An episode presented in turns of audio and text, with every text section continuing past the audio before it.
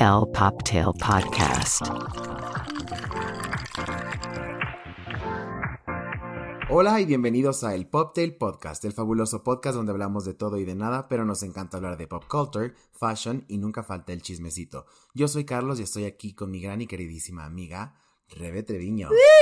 ¿Cómo estás, Rebe? Muy bien, mi Charlie, muy feliz, muy contenta, porque nada más y nada menos tenemos aquí a mi queridísima Liz Duke, personal shopper, fashion stylist, asesora de imagen de México, de las campeonas, de las más fregonas. ¿Cómo estás, mi Liz? Bienvenida al Poptail. Gracias, Rebe, Charlie. Qué lindo estar aquí con ustedes. Muchas gracias por el espacio y por la invitación. De verdad, qué lindo. Ay, no, gracias a ti por aceptarlo y estar aquí en este espacio. Feliz, hace meses lo agendamos. Sí. Y lo aparté en mi agenda, dije, Eso. no me lo toquen, no me lo toquen, es un día sagrado. Ay, no, Ay, nos encanta. Muchísimas gracias, porque la verdad es que queremos acercar un poquito a la audiencia lo que tú haces.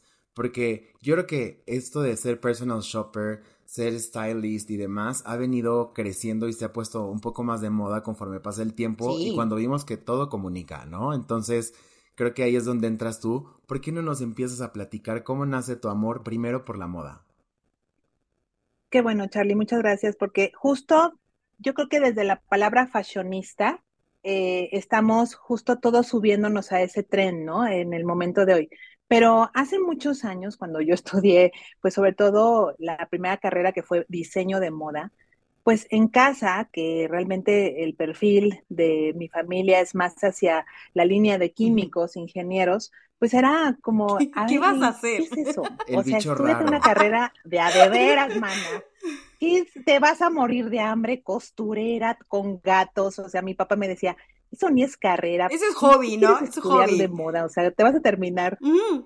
Totalmente, entonces me decían, no, no, no, estudiate de otra carrera. Yo, sí, sinceramente desde ahí me di cuenta que, mm, y ahorita que está tan de moda Barbie, Barbie para mí fue, de verdad, se los tengo que decir, ya sea que esté cercano o no a Barbie o te gusta el concepto o no, a mí Barbie me dio dirección de lo que yo quería hacer.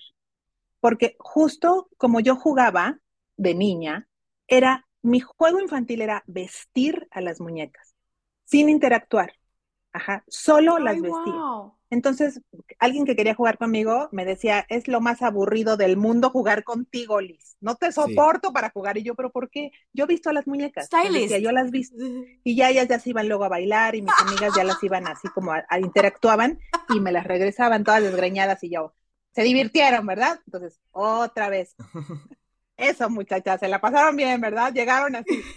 Eso, muchachas. Y se veían espectacular. Seguramente. destruidas llegaron, pero fue esa manera de, de jugar y después darme cuenta que para mí era muy importante generar outfits porque se me acababa la ropita Eso. de la Barbie de repente, entonces era chispas, o sea, entonces córtale un pedacito al calcetín del papá, amárrale un globito, o sea, entonces desde ahí era una creatividad y era una obsesión por generar colecciones. O sea, Ay, yo ponía mis Barbies pasarela. completas y era una Mm. colección.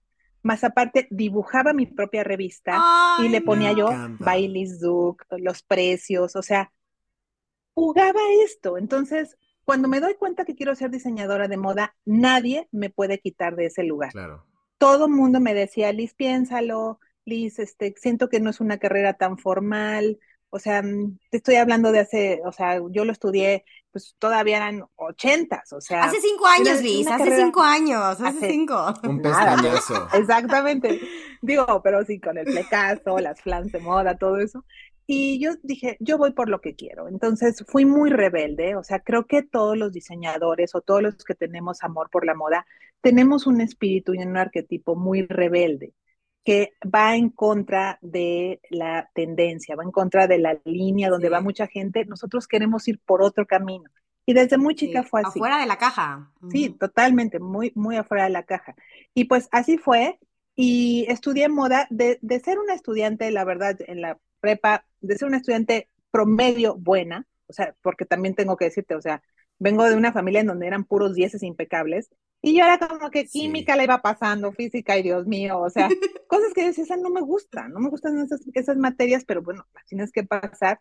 Me paso a moda y es un impecable desempeño a nivel beca.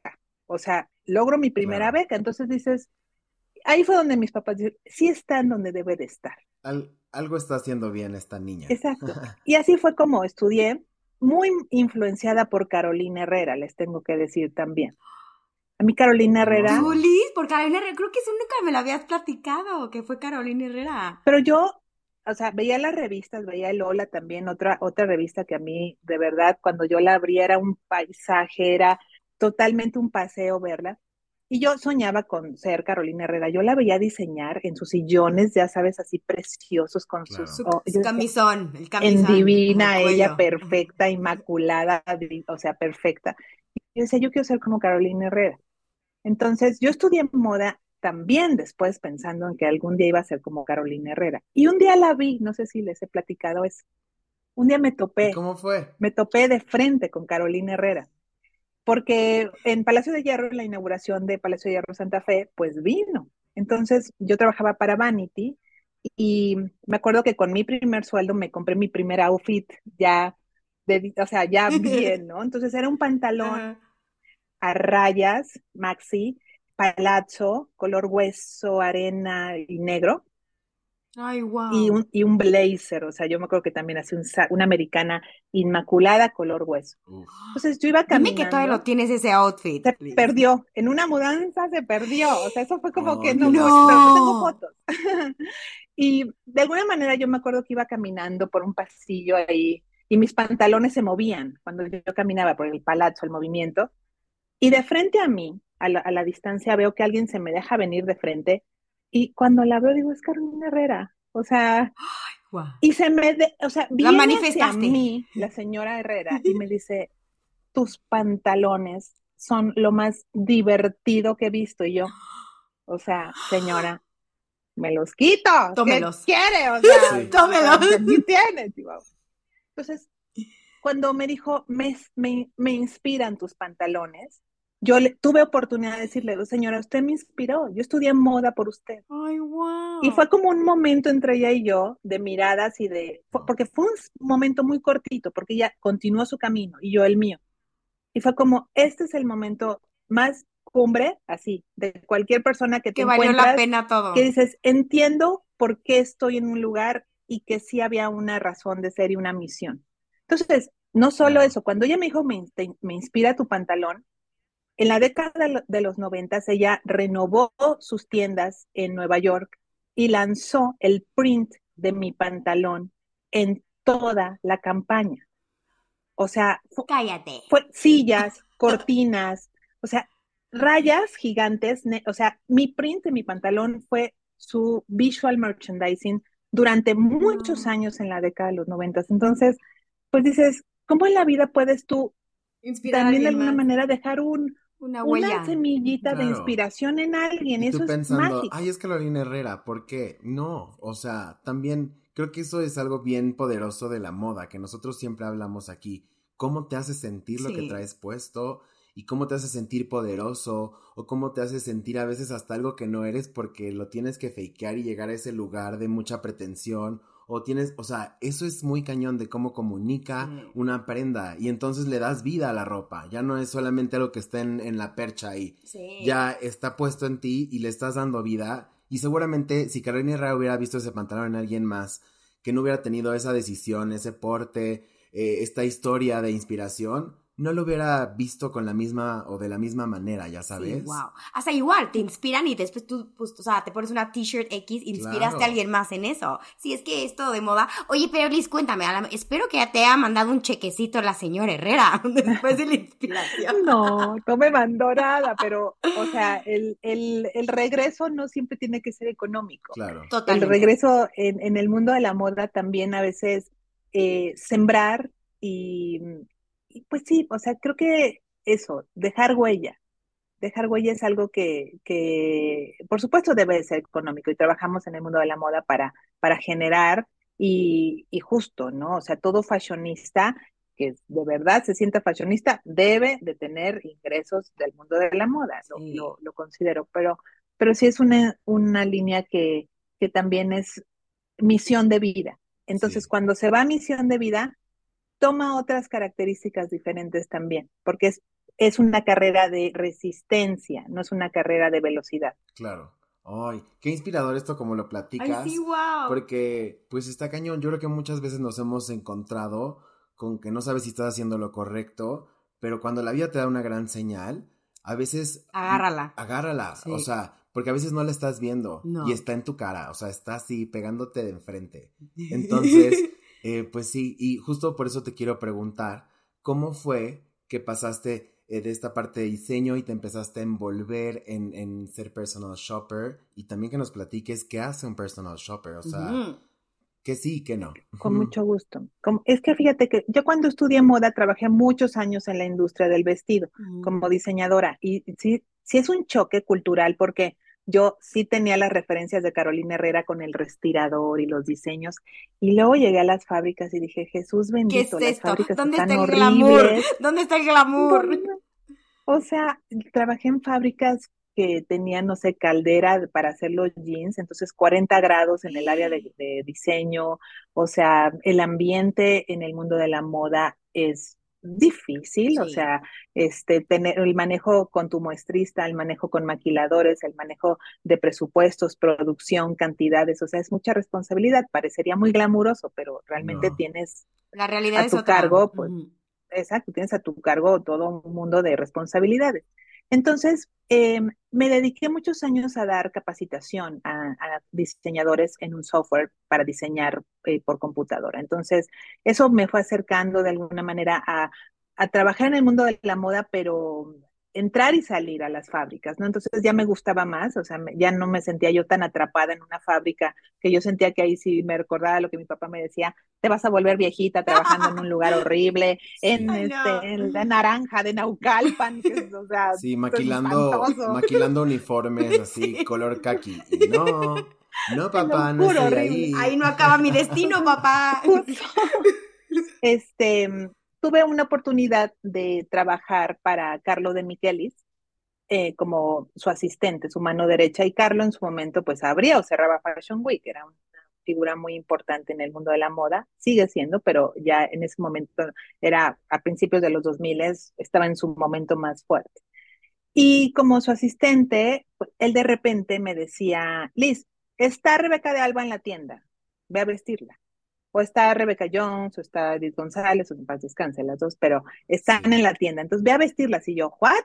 O sea, yo le decía como, pues que se Flashback a tus Barbies, ¿no? Liz. Flashback a tus Barbies. Tal cual. Sí, o sea, las acompaño y pues vamos a, a tomarnos un cafecito, las ahí chorchamos, pero, pero sí, fíjate que exacto, o sea, ahí era exactamente ocupar todos esos recursos de la Barbie para decir, a ver, Rebe, pues cómprate esto, ¿no? Y me decía, no, Liz, voy a una gala, o sea, es- o sea, como que empecé a ver que no, no nada más es el gusto personal y como diseñador de moda tampoco te enseñan a vestir, o sea, te enseñan a hacer colecciones Claro. pero no a vestir a las personas de acuerdo a su tipología, a su estilo, a lo que desean proyectar, al protocolo del momento. Entonces, me di cuenta que de repente era como muchos elementos en donde había ciertas fallas, ¿no? Decía, a ver, falla y error, prueba y error. A ver, ¿te gusta este? No, a ver, pues pruébate este, guácala, y este, ah, órale, este sí, Ujú. perfecto. O sea, Hasta le ves las caras, ¿no? Cómo se transforman, ¿no? Sí, la cara, sí. Entonces, justo, eh, pues, de alguna manera revisando que era un ejercicio en donde yo no a la primera generaba la, pri- la- al- el look deseado que tenía que estar probando. En la televisión yo veía un programa que se llamaba No te lo pongas. Ujú. Entonces yo decía, esas mujeres están vistiendo, o sea, gente, o sea, está padre. Entonces, y para mí fue otro entrenamiento y otra señal muy fuerte, porque empecé a generar como cada clase, una, cada, perdón, cada programa una clase. Y con, me acuerdo que yo ponía mi libreta, mi pluma y mi cámara. Le tomaba fotos a la tele y veía No. cómo escogían el brasier, o sea, entonces cada uno era, y yo hacía mis clases, ¿no? Hasta que dije, quiero hacer esto. O sea. Un, uno de los programas me acuerdo que me, que me tocó muchísimo, me volvió muy vulnerable en el sentido de, de que pues yo no lloro por cualquier cosa y me di cuenta que estaba yo llorando al final del programa por la emoción que me dio. O sea, dije, ay, si yo no lloré ni en el Titanic, en la escena del bebé congelado, o sea, ¿qué está no- pasando, Liz? Yo no lloré ni al nacer. Y estos babosos con su programa. Claro. Es que sí. Ay, aparte, sí. qué cool esos programas que veías que decías, es que ellos sí tienen una visión de moda distinta, o sea, Sí. están vistiendo, están haciendo, a mí hasta los de remodelación de casa, o sea, todo eso que es como un makeover, es, o sea, ves el antes y el después de la gente y les estás cambiando la vida, o sea, por eso la gente también se conmueve tanto, ¿no? Como de, pues es que me estás haciendo este cambio que es, o sea, no me había dado cuenta que estaba quedado en la depresión de tal y que eso lo, lo veías en mi, en mi pelo, en cómo lo- me lo cuido, en, o sea, todo eso es bien, bien valioso y estás jugando al final con emociones y con lo que proyecta una persona, un ser humano. Sí, totalmente. Y fue otra señal, en mi carrera fue otra señal, exactamente. Esas lágrimas que dije, Liz, tú no, no es normal esto, ¿por qué estás tan conmovida? Es que yo quiero hacer esto, me lo dije a mí misma, dije, yo quiero hacer esto, Esto es lo yo quiero ser como ellas. Entonces, pues voy a buscar, mana, a ver qué hay, ¿no? O sea, ¿qué es esto? ¿Cómo se llama? ¿Cómo se vende? O sea, ¿dó- Ujú. ¿cómo qué es? ¿De ¿Qué dónde- dónde es? empiezo? De los dos, 2000 earlys, o sea, Ujú. el internet de... horrible, o sea, cariños, o sea, otra cosa. Pero ahí empecé a investigar y dije, es que se llama asesor de imagen. O sea, sí empezamos a encontrar la figura del image consultant y luego empecé a ver, ay, hay algo de personal shopper, este programa estaba grabado en Inglaterra. Entonces yo dije, a ver, pues, ¿qué hay? O sea, y en eso veo pues que hay un lanzamiento de una de las escuelas a donde yo tenía muy, muy dirigido a tomar una especialidad que era el Instituto Marangoni. Dije, en algún momento voy a ir a Marangoni. Y veo que lanzan, es el año que lanzan y más consultan en Personal Shopper. Y así, mi corazón, lo Claro. mismo, explotó. Dijo, Liz, te vas. O sea, y le pedí permiso a Carlos y me dijo, no, pues renuncia, porque pues al final me tenía que ir todo el verano. Y yo, pero ¿cómo va a renunciar, Carlos? O sea, no inventes. Dame No, chance. no te voy a dar permiso. Entonces, ese fue otra, otro capítulo de mi vida que se llama El Diablo Viste a la Moda, por supuesto. Porque mis amigas me decían, daría un brazo para trabajar con Claro. Carlos. Dice, le estás renunciando. Me acuerdo yo con mi cóctel, mi, así literal, mi Cosmo, así, de, toma, así el viernes antes de, de salir al, al vuelo me decían, Liz, le estás renunciando a Carlos, no manches. Tú eres una autoridad, o sea, tú haces así y mueves un equipo de personas generando pasarelas, generando las entrevistas de radio del, del diseñador. O sea, de verdad era un puesto muy interesante. En su tienda, en Campos Elíseos, atendiendo figuras del Claro. mundo artístico y realeza. Atendíamos realeza italiana. O sea, Sí. no manchen, o sea, de verdad el trabajo soñado. Y yo me acuerdo tomándome mi cosmo así de, Glup, o sea, glup. Ajá. y me voy a ir, les Pues dije. sí. Y aparte mis amigas era, ¿y qué vas a estudiar personal? ¿Qué? ¿Qué es ¿Cómo eso? se come? Y yo, ¿cómo? O sea, te vas a morir de hambre de eso. Entonces me recordó mucho cuando me decían de moda. Yo dije, bastaba con que alguien me dijera no, Liz, Ujú. para Claro, que yo no vas a dijera, poder ah, para que dijeras, para que veas como sí. Claro. exactamente. Entonces así amanecí una mañana fresca, me acuerdo mis tenis pisando este ya las calles de Londres y viendo el Big Ben y yo decía, Ay, ya estás aquí, Liz, o sea, y justo ese es el brinco, que uno dice, ay, pues ya estoy grande, o ya te sientes a veces como que las especialidades sientes que ya no es momento para hacerlas, o que es eh, muy difícil o algo así. Yo tenía 30 años cuando hice esa especialidad, o sea, y me fui de estudiante, estudiambre, ¿no? O Sí, sea, Me claro. acuerdo que, o sea, No, yo de pues acá de- nunca pensaba si me compraba un café o no. O sea, te lo compras, ¿no? Allá era de, a ver, el café vale lo mismo que la revista Vogue. Totalmente, pues justo igual me hiciste acordar de cuando igual yo descubrí asesoría de imagen y personal shopper, igual, así mi familia de qué es eso y mis amigos, ¿qué es eso?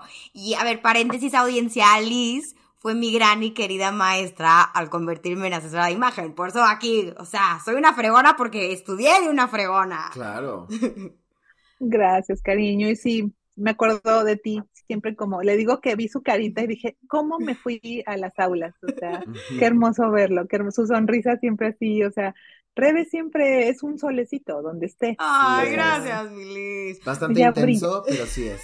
Ey, brillando Sí, siempre, brillando sí, siempre. puede eclipsar. Es que es una chispa así energética, pero ya creo llegué. que, que Sí, pero funciona es que muy bien. justo ahorita Liz me hizo recordar que también yo en la escuela nunca fui así, wow, de dieces, pero en el diplomado, o sea, mención honorífica, ¿saqué? O sea, hello. Es que cuando haces lo sí, que te cuando haces lo que te apasiona y te gusta, le metes todo, todas tus ganas. Por eso, audiencia, hagan lo que hagan, denle el 100. Cuando encuentren su pasión, denle el 100. Vayan ¿Verdad, por Liz? ella. Mm. Y no quitar el dedo del renglón porque por cada vez que te digan que no, tú vas a tener que tocar tres puertas más y, o sea, que no, que no te detenga eso, ¿no? La verdad es que no creo que hay una edad, si quieres aprender a tocar piano, si quieres este, aprender un idioma, si quieres de pronto cambiar el rumbo de tu vida, pues mientras lo hagas de corazón, creo que entonces solita la vida, el universo, todo te lo va dando y te lo va a ir acomodando. Entonces, hacer, hacer las cosas con pasión y con la pasión que tú las haces y cómo las haces. Ay, sí, no, Liz, eres un ícono. Pero a ver, síguenos contando. Entonces, te vas a Londres,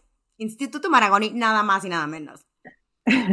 y, o sea, obviamente así como yo llegué un fin de semana, dije, pues a ver cómo está el rollo acá y a, ponerse las pilas, porque pues no conoces a nadie, o sea, ¿dónde está la escuela? Me tomé mi metro, o sea, regresé a estudiante con mi mochilita. Era una emoción porque yo decía, voy a tener, y de verdad, tenía yo compañeros de 17 años. ¿eh? Claro. O sea, y los veranos los abren a todo tipo de público, con que te gusta la moda ya estás y tenía mi roomie mexicana, o sea, éramos las dos únicas mexicanas.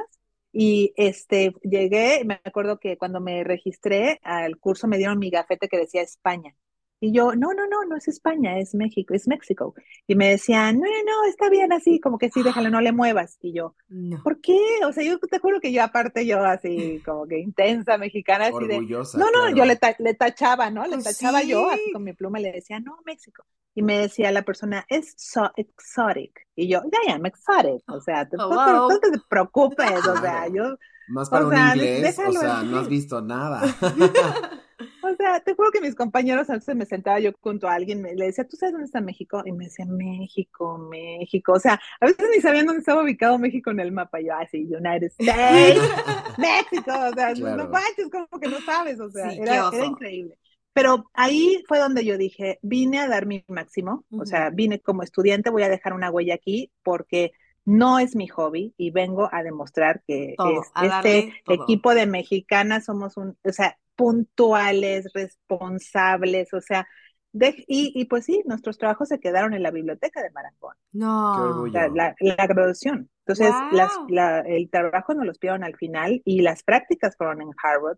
Y en ese momento, queridos, era un momento en donde la, el mundo de la moda estaba, y sobre todo el personal shopper, enfocado a la punta de la pirámide, o sea, celebrities, realeza, o sea, lo más high lo más top de. Entonces, no estaba para toda la gente. Y yo me acuerdo que como estudiante se lo dije a una maestra y la maestra me contestó ruda, porque le dije, oye, ya acabando el curso, le dije, yo veo que esto está increíble y que sí realmente es para o muy, muy celebrities o gente súper top, ¿no?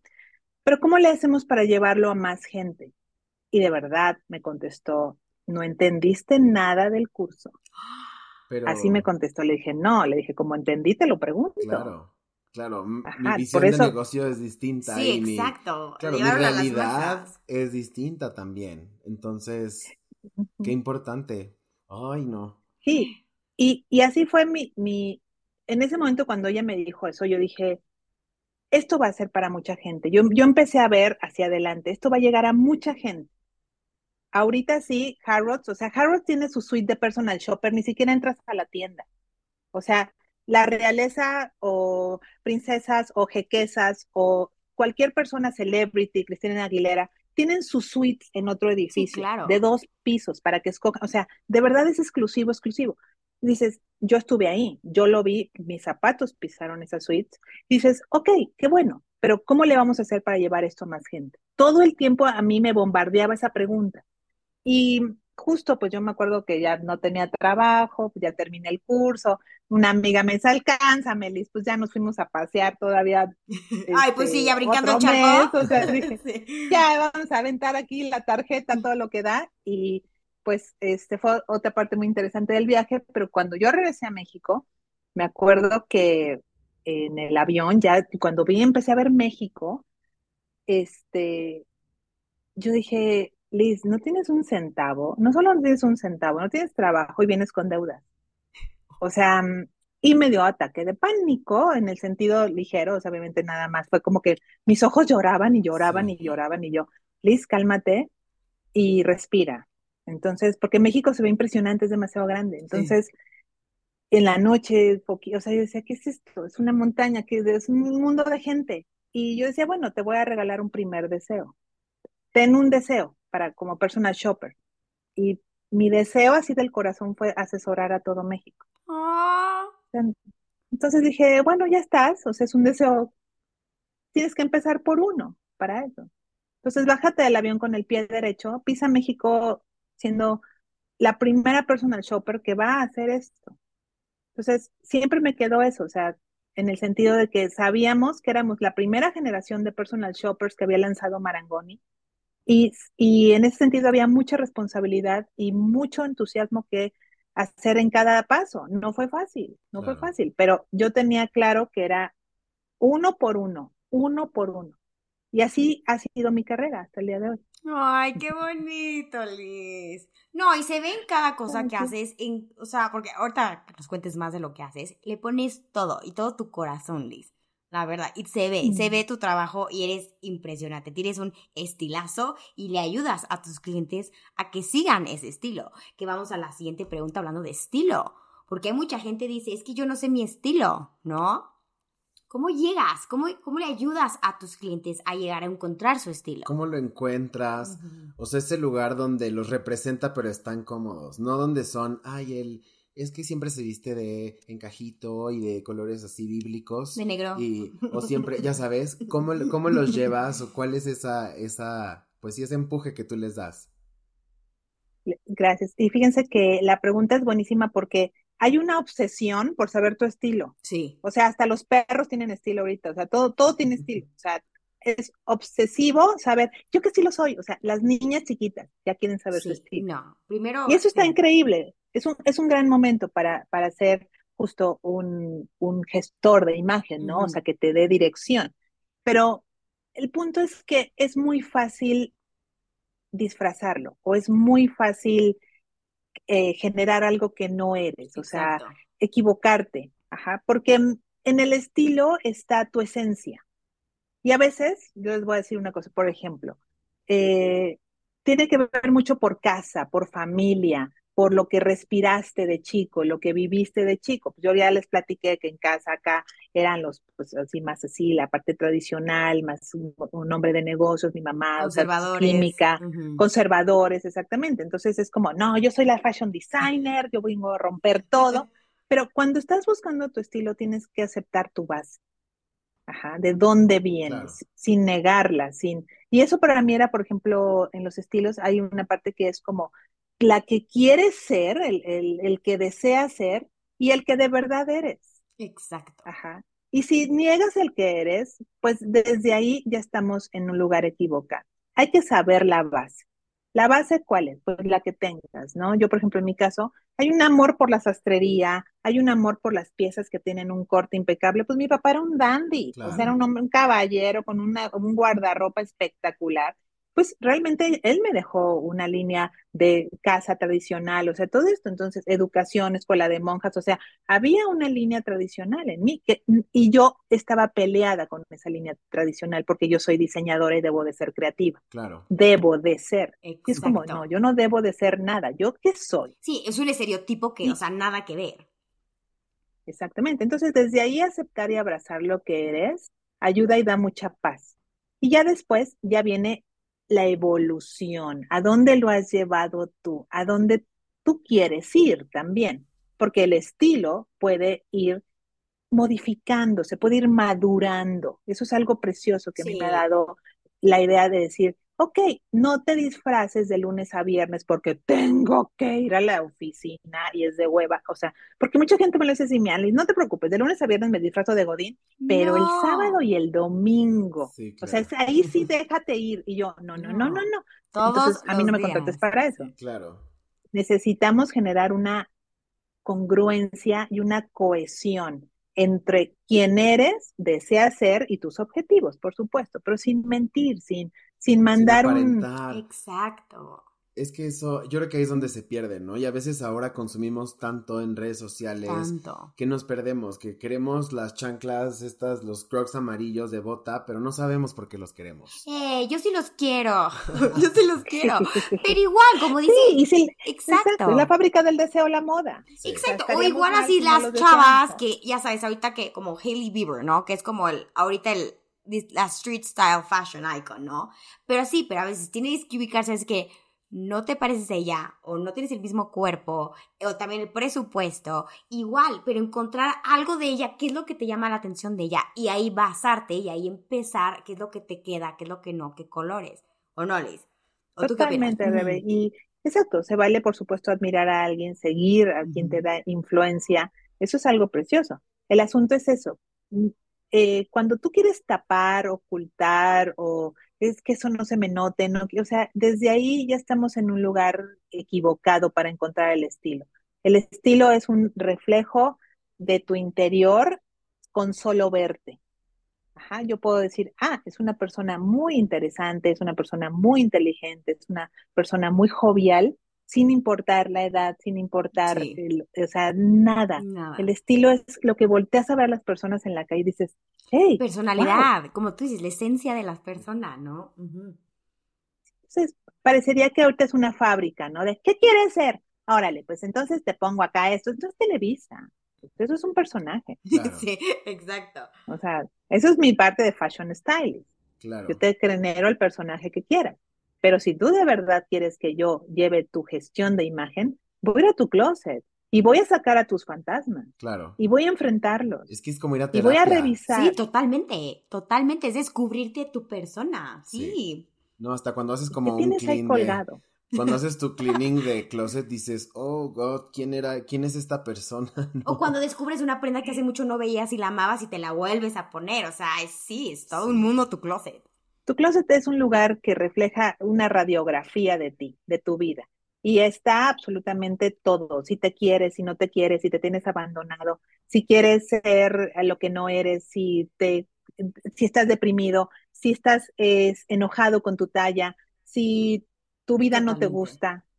o sea, ahí se nota y es una cachetada. ¿eh? Yo abierto closets que me dan un golpe cuando los abro, que me dicen, que, huelen feo, hay closets oscuros, hay closets que están incómodos, hay closets que, te tienes que subir a un banco para encontrar las cosas complicadas. Y así está la vida de la persona, complicada, rebuscada, para tomar una decisión se vuelve loca, para, o sea, todo es, y, hay closets, ojo, lo voy a decir, de, hay closets invisibles, que se, que se vuelven invisibles. todo. Ajá, entonces es como de, a ver, pero ¿qué está pasando si en mi trabajo no soy visible, no me quieren dar el aumento, tengo muchos años y no me dan la promoción? O sea, todo eso empieza a cocinarse en el closet. Y ahí viene lo del estilo. Pues me compro algo y pues ya, y como que hago como, como que ya, hago como que soy. Y es como, no. Es que en el closet refleja hasta tu posición laboral. O sea, dónde estás, si estás estancado, si tú misma todo, feliz, infeliz, este, atorado en las Soltero, casado. Atorado en el pasado, acumulando recuerdos. O sea, el closet es una eh, locura de cómo te despejea. Ajá. Y, y, yo he llegado a casas de clientes en donde de repente, por ejemplo, ya entro pues en el lugar más sagrado, que también, o sea, imagínense la figura del personal shopper, cómo tenemos que generar un lugar de tanta confianza para que justo nos abran las puertas de la recámara, no de la casa, de la recámara y del closet. Y he entrado y es como a veces, ¿dónde? O sea, si están cerradas, si está tal vez el closet de la esposa y del esposo, hay uno que, que no se ve, que es invisible, ajá, que se pierde, que se eh, completamente se diluye y es como tal vez, sí, es que aquí mi esposo es el importante porque él trabaja, ¿no? Entonces, a ver, sí, entonces tú estás en un lugar frito, o sea, totalmente invisible detrás, empujando la carreta. O sea, ahí completamente se nota quiénes son los importantes. Mis hijos son los importantes. Primero esto, ¿no? Las prioridades que todo el mundo tenemos, pero muchas veces nos ponemos muy atrás y no nos ponemos nosotros dentro de la lista. Si yo estoy bien, pues las cosas van a salir bien alrededor. Todo eso sale en el closet y vaya, habla más de lo que yo a veces quisiera tener de información, es too much information. sí, totalmente. sí, es que como tú dices, entras algo muy íntimo de tu cliente. O sea, te abre las puertas, o sea, y hasta de su ropa interior, o sea, porque hasta hay casos que tienes que revisar la ropa interior del cliente, porque la mayoría, y especial las mujeres, usan su talla equivocada. Y eso es algo bien común. Yo justo lo aprendí viendo estos programas como los que decías que te inspiraron a todas les corregían el bra. Todas. Pues claro. Porque ahí viene todo. Ahí viene todo el problema, ya sabes. De cómo te paras, de cómo. De Y de Todo empieza con la Corta. primera capa este, que no sé, toca por la ejemplo, piel. cómo Desde la ahí, mujer, todas ¿no? El esas busto, qué capitas, tanto todos sí, esos tanto layers no. hacen que tú vayas poniéndote una armadura. Ajá, te va a acompañar a esa batalla y te va a hacer sentir lo que tú decías, Charlie, es, te va a sentir poderoso, te va a hacer sentir fuerte, te va a dar características de ánimo que tú normalmente igual convocas para estar más fuerte en una junta, convocas para tener más poder y justo eso es la ropa, es un elemento in- increíblemente poderoso y lleno de energía. ¿ah? Se queda plasmada Claro. una energía. Imagínate una prenda que te acompañó en un día muy feliz. Esa prenda con solo tocarla, Sí. sientes inmediatamente un hilo que te conecta con ese día feliz, ¿no? Hay mucha gente que guarda gorras, por ejemplo, es que esta gorra es de la prepa, o esta gorra fue de un exnovio. Sí. Entonces, Claro. exacto. Entonces, guardan esas prendas, las tocan, no es haga de mi Mi abuelita, primer partido de lo fútbol. tocas y sientes el eh, abrazo, ¿no? Es algo que, que por eso los closets también pueden tener prendas de personas que desgraciadamente ya no están y que también, o sea, si es una, no hay problema, pero a veces hay mitad del closet de una persona difunta, ¿no? Entonces eso es, imagínense la energía de eso.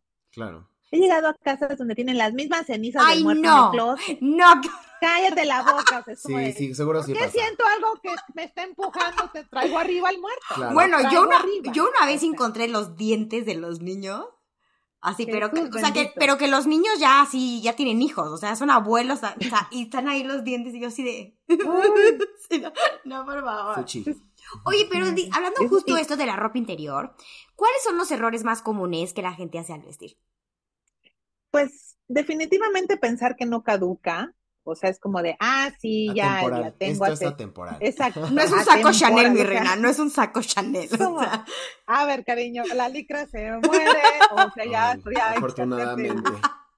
exacto, ya esto ya caducó, ya se murió, o sea, ya un entierro esto ya, adiós. O sea, la duración de la ropa, las lavadas, o sea, diciendo con qué lo lavan, porque se le pone suavitel, o perdón las marcas, pero se le pone suavizante, y es como, no, no lleva suavizante algo de licra, porque pues lo matas, ¿no? Claro. Plancharlos a veces también, el calor, la secadora, Por o sea, eso es los importante leer las casa. etiquetas de las prendas que compras. Si es alguien que no va a saber toda tintorería, no lo compres. O sea.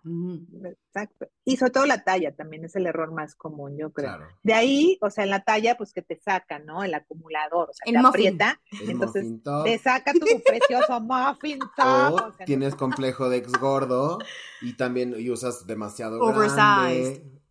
Sí. exacto. O el color a veces, entonces también se transparenta la Hello Kitty. Ay, Jesús. oigan, no sean así, Claro. de verdad. o sea, Ay, no, y ahorita- vergüenza. Y ahorita creo que estamos en un momento de la moda tan extraño, tan eh, Es un 2000 bombardeo. tan 90s, tan príncipe del rap, pero tan de nani, porque hay de todo. Ay, sí. Entonces, se ha vuelto algo bien raro y es, lo platicábamos justo cuando estábamos preparándonos para la entrevista contigo, Liz. Pues hay días que despiertas con alma ponqueta y hay días que quieres ser Blair Waldorf y hay días que quieres ser Lady D. Sí, Y otro- depende de tu sea- mood, ¿no? Ya como que, igual como estamos hablando de que a veces, como decía Liz hace rato, estamos hablando de los estilos, no necesariamente eres solo un estilo. No, O sea, obviamente tienes tus bases, pero ahí vas evolucionando poco a poco, un día sí, un día no. Bueno, hay gente que sí tiene su estilo, o sea, desde que nacen, o, o se- ya llegan a un punto de su edad que ya lo tienen muy definido, como Anna Wintour. O sea, ¿cuántos años lleva con su bob, sus lentes y su vestido de... O sea, ella ya la ves en una sombra y sabes que es Anna Wintour. O como Kim Kardashian, la silueta, sabes cuál es su estilo. Pero uno como los mortales, querida audiencia, sin ofenderlos. O sea, hay unos que dicen, es que saquen, o sea, de los jeans, ¿no? Jeans, tenis, t-shirt. ¿Qué les aconsejarías a ese tipo de personas, Liz, que, que quieren empujar un poquito más su manera de vestir? Es que justo, o sea, pone atención simplemente en el tema, pon, pon la lupa ahí, porque muchas veces ni siquiera en el visor lo tienes, es como, no me importa. O sea, es como, a mí la ropa no me importa. Y es como, a ver, si Sí. traes un pedazo de tela puesto encima, ya te importó, lo siento. claro. Entonces, esté bien o mal escogido, ya te importó. Y estás mandando un reflejo a las personas de, eh, o digamos, de valor o ausencia de por cómo te ves. Claro. Ajá, si es parte de tu primera impresión, si es parte del confiar. Es como cuando ves a alguien y dices, oye, como que algo no me late, ¿no? Y, y la evolución la han tenido, pues absolutamente, lo- incluso los personajes que has comentado, aunque manejan una línea en el tiempo atemporal, pero la misma Kim Kardashian es muy camaleónica. Sí. Sí. A mí me llama la atención. Obviamente depende de con qué galán esté. Y con Y qué marca es esté que- representando, ¿no? Como su época de Valenciaga, de Dolce. Sí. Pero se vuelve súper curvy, se pone implantes de senos, de glúteos, de labios cuando tiene un marido raza negra. sí. Claro. Ajá. Entonces es, ah, ahora quiere ser negra. Y luego se vuelve, se quita todo eso cuando ya quiere ser blanca. Sí. Y se- o sea, eh, al final también estamos viendo una carencia total de, De estilo, autoestima y de valor, o sea, de identidad, Justo. exactamente. Como que no es. sabes Yo me vuelvo- dónde. Exacto, soy una veleta, de acuerdo al galán con el que esté, me vuelvo la elegante, me vuelvo Lady D. Ahora soy la rockera, ahora traigo otro galán Sí. del club de moto, este Harley, ¿no? Entonces, entonces ahora soy una, o sea, Ahora dices, soy no, Chopper, no, claro. no puede, exacto, ahora soy Chopper, ¿no? Entonces no puede ser, o sea, realmente ahí es donde esos bandazos, donde en tu closet está el tutú, pero también está la chamarra con spikes de los Rolling Stones y mis zapatillas de ballet, y o sea, y es totalmente incongruente en esa línea de bandazos, es que falta identidad, Claro. Sí. bien fuerte. claro, Sí, claro. Hay que saber quiénes somos, hay que saber quiénes somos, o sea, decir, eso soy yo. Y eso te lo pongo en un ejemplo. Cuando tú vas a un restaurante, tú sabes qué pedir de acuerdo a lo que tú eres. Ajá, no es como me gusta toda la carta. Ajá, quiero todo. No, no, no puedes querer todo. Claro. O vas por un helado y es como cualquier sabor. No, No. tú tienes un ¿Cuál es sabor que a ti te gusta. Exacto. Fresa. ¿Cuál es tu sabor? Exacto. Y ese es tu sabor, Rebe. Mm. Ajá. Sí, ¿para qué le mueves al, al matcha? Es decir, si no me gusta, sabe a pasto. Claro, si O no es sea, lo tuyo. no soy yo. Sí. Claro. Entonces, así es la ropa, porque parecería que es un mundo lleno de caprichos y que puedo comprar desde un lugar caprichosamente de qué se me antoja. Y desde ese lugar, cariños, no vamos a generar nunca un closet ni inteligente ni congruente. Va a ser el closet de una persona que le guste mucho la ropa y que esté consumiendo moda. Al final, contaminación. Sí. Total. Exacto. Si cada ocho días estás comprando ropa, Es de verdad, demasiado. probablemente seamos la última generación que esté usando denim Claro. a Sí, ese grado, está a ese grado. No, y Sí, qué fuerte. cañón. Porque justamente, justo aquí platicamos mucho del fast fashion Sí. y de cómo, pues sí, cómo a veces se masifica esta parte, ¿no? No hay control. Y ya no, ya no hay una conciencia de uso de los materiales, de cómo nos estamos acabando al mundo, de, y sí, antes yo me acuerdo que dicen, no, pues es que ya no hacen la ropa como antes. No, porque ahora la ropa se ha vuelto desechable.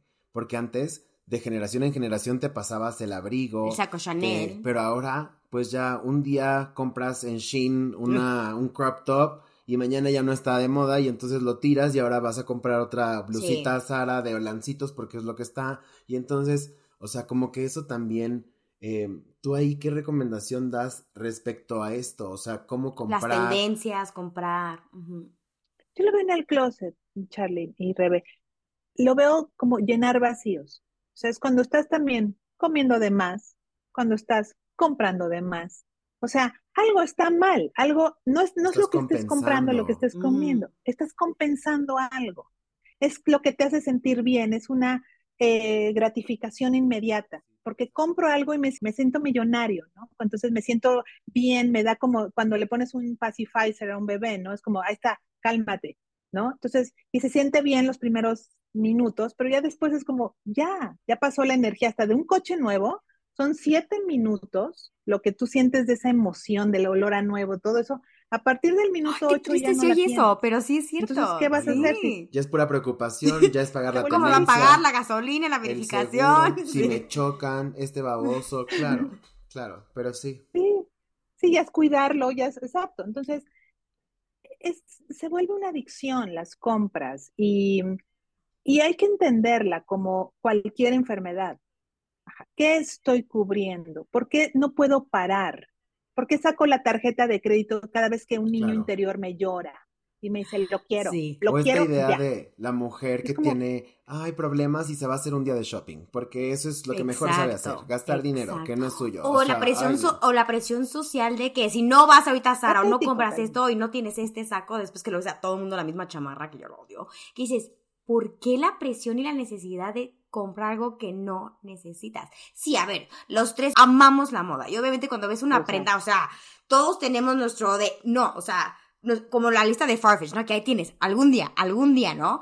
Pero si es una pieza que como somos los tres, va a ser una pieza que sí vas a usar con todo lo demás que tienes en tu closet y va a ser una pieza que te va a durar mucho tiempo. O sea, es valorar las piezas que compras. Y eso también, creo que yo lo aprendí y medio empíricamente porque decía, bueno, estoy comprando esta playera que me encanta, me encanta el estampado, me encanta el mensaje que tiene, el color, la tela, se me ve increíble. Cálmate, Charlie. Sí, pero ¿y cómo lo vas a usar? ¿Con qué lo vas a combinar? ¿Qué tienes para usarlo? ¿Tienes solamente unos jeans y esa playera para hacer ese outfit toda tu vida? ¿O esta playera se puede adaptar a tres trousers distintos y lo puedo usar de esta forma? Pero eso sí, a mí me costó bastantes malas prendas y bastante. Aprender, hay que aprender de los errores. Y está bien, porque tenemos que venir de ser malos compradores para comprar bien en algún momento. O sea, un personal shopper en ese caso, por ejemplo, yo me acuerdo, era mala compradora, o sea, muy compulsiva. A mí me gusta la moda, entonces, por supuesto, siempre estás en un en seis meses adelante, ¿no? ¿Qué viene? ¿Qué viene? Es una persecución. Nunca, nunca te calmas, nunca te detienes. Es un mundo muy efímero.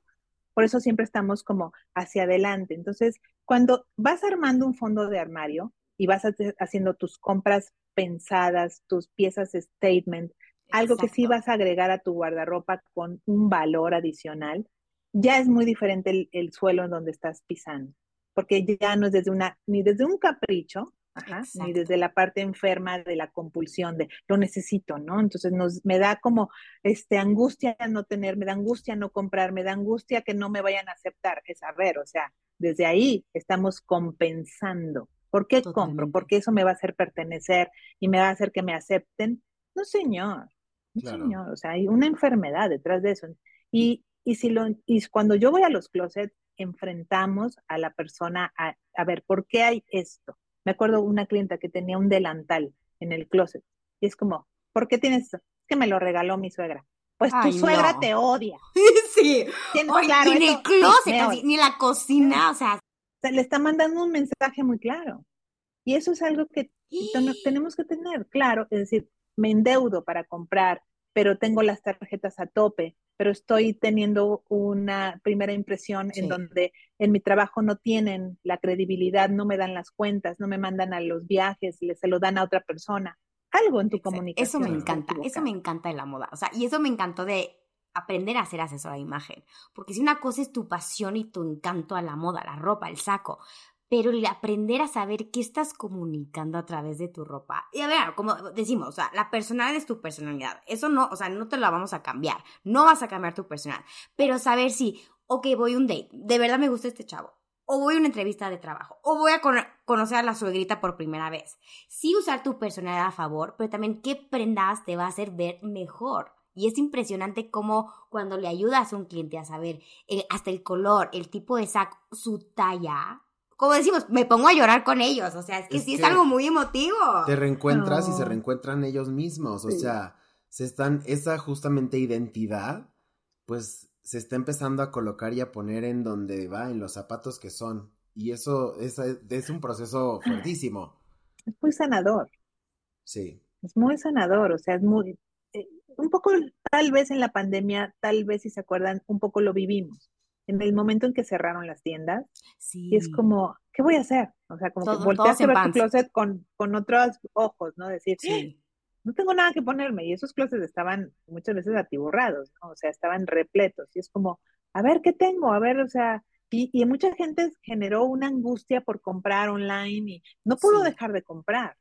Y es como, no, o sea, yo fue el momento perfecto en donde dije, a ver, vamos a analizar, vamos a darle un vuelco, a ver, vamos a revisar lo que saco, qué uso, qué no, ¿qué es esto? ¿Por qué compré esto? O sea, y me refleja, no me reflejan. Y es, es un tema completamente despejearte con la prenda. ¿Soy yo? Totalmente, sí. O no. Y ese es un filtro enorme de salida. Porque no es que no te guste, o es que no la compraste y te costó mucho dinero, y a veces nos cuesta, es que esto me costó mucho dinero, ¿cómo lo voy a sacar? Sí, pero no eres tú.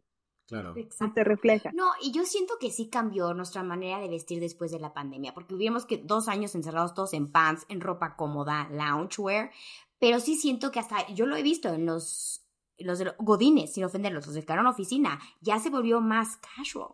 Porque antes era como traje diario y ahora después de la pandemia que ya la gente hace más home office, sí se bajó un poco de nivel a lo casual, que a mí la verdad como que sí y no estoy a favor, ya sabes, de 50-50, como el teatro, que lo hablamos en unos episodios al principio que decíamos, nuestros papás iban de largo, de mink, de smoking al teatro, y ya la gente se va de pants, al aeropuerto también era vestirse así, wow, es como que no perder esa esencia nada más por comodidad, ¿no?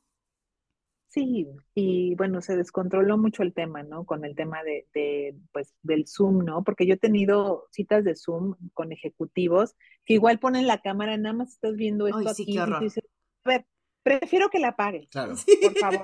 No puedo ya, o sea, Sí. no puedo con ese, como de aquí para arriba, o sea, Sí, de los no, ojos para sea, arriba, es no, un- no. Sí. es tremendo, o sea, sí fue, fue algo que obviamente invadió a los espacios, el, el- el hogar como un espacio multifunción, oficina, gimnasio y todo, Todo. o sea, nuestro lugar para hacer fiestas ahora, antes íbamos a los restaurantes, ahora es acá, ¿no? Entonces, eso cambió mucho, pero sí, de alguna manera gente lo tomó para muy bien, pero sí se Siempre hay descontroló mucho. extremismos, ¿no? Así como te vas al otro lado por Totalmente. completo. O tan fácil, las nuevas generaciones que no quieren salir e interactuar, o sea, niños que no saben lo que es estar en un salón de clases porque nunca han tenido la oportunidad de estar con sus Ay. compañeros en un salón. Entonces también eso, pues fuerte. obviamente cada hito histórico y cada momento de la historia pues nos va marcando y va justamente ajustando esta parte dentro de la moda, dentro de, la, de los medios, dentro de la publicidad, o sea, todo lo que comunica se va adaptando bien Todo. cañón. Por eso me encanta esto. Sí. Y, y es sociología pura, perdón, lo último que quería decirles, o sea, al final estudiar moda es Sí. estudiar Sí, sociología, sí. o sea, por eso mucha gente siente que es un tema bien frívolo, No. que realmente estamos enfocados a los trapos y hay que traer puesto, y no, no, no, va mucho más allá, tiene mucho Es fondo. mucho como esta escena del diablo vista a la moda. Me pongo chinita. Es la mejor escena que explica el proceso de la moda en, un, en unos segundos.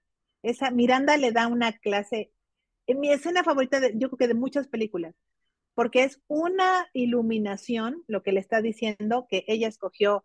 ¿Tú crees que tú escogiste ese azul cerúleo? O sea, aparte del el azul, el azul, ajá.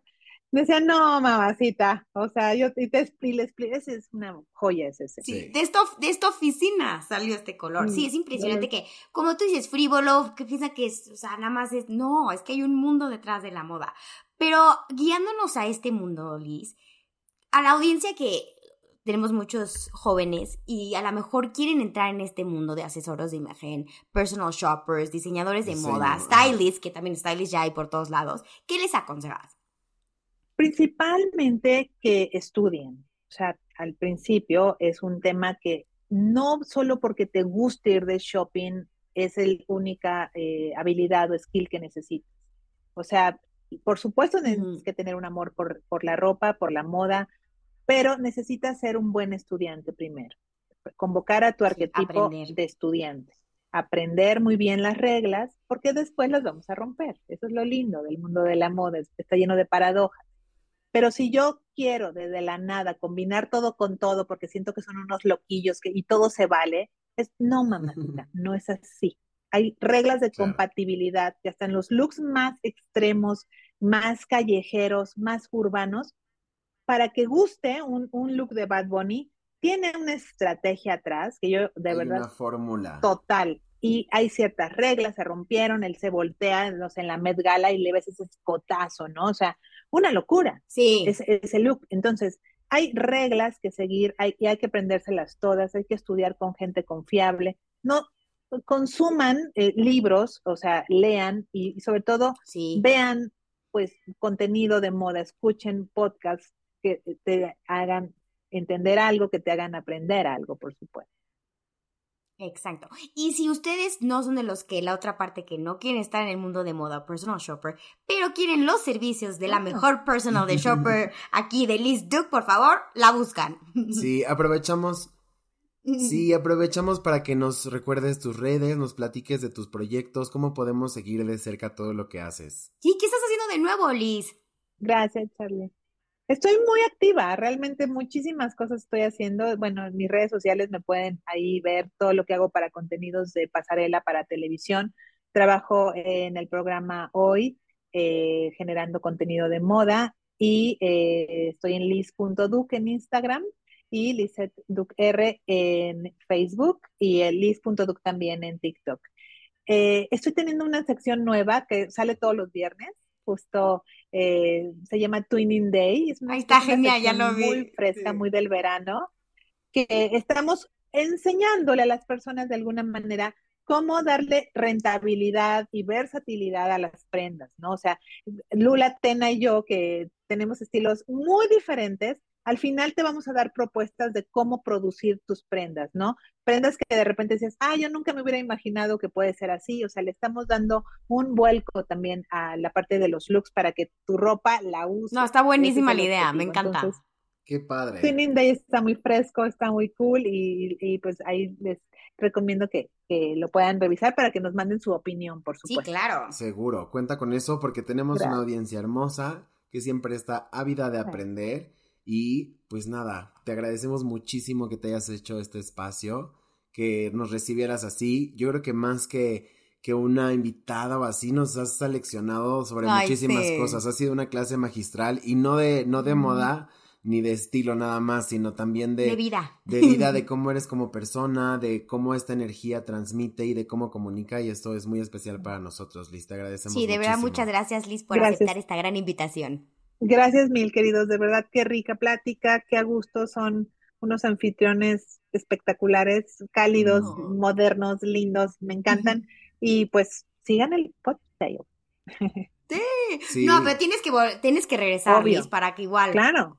Claro, porque aparte nos faltó hablar de muchísimas Demasiados temas y nos faltó muchísimas preguntas y todo, pero ya saben, audiencia, aquí echamos el chisme a gusto, pero si vamos, prometemos tener a Liz de regreso. Sí, ya el pretexto es ese porque no saben lo que ha hecho eh, vistiendo a Misses, vistiendo a Royals, lo que hace en televisión. No, sí, síganla por favor, una fregona. Cañón aquí, mi Gracias. Cuando quieran, volvemos a abrir otro espacio y yo feliz de de igual puede ser otro tema que demos contenido de que algo enseñemos a tu audiencia, o sea, esa es mi pasión, dejarles algo siempre sí. Nuestras huellas. A las personas que nos escuchan. No, y lo haces hermoso con todo el corazón y eso se, se, ve y pasa más allá de la bocina y de la tele y de todo. Gracias. Muchísimas gracias. Placer enorme. Gracias audiencia y acuérdense nuestras redes sociales, Instagram at el Poptail, LinkedIn, Facebook, TikTok, el Poptail Podcast y como siempre muchísimas gracias por seguir escuchándonos y aquí seguiremos. Chao. Hasta la próxima. El Poptail Podcast.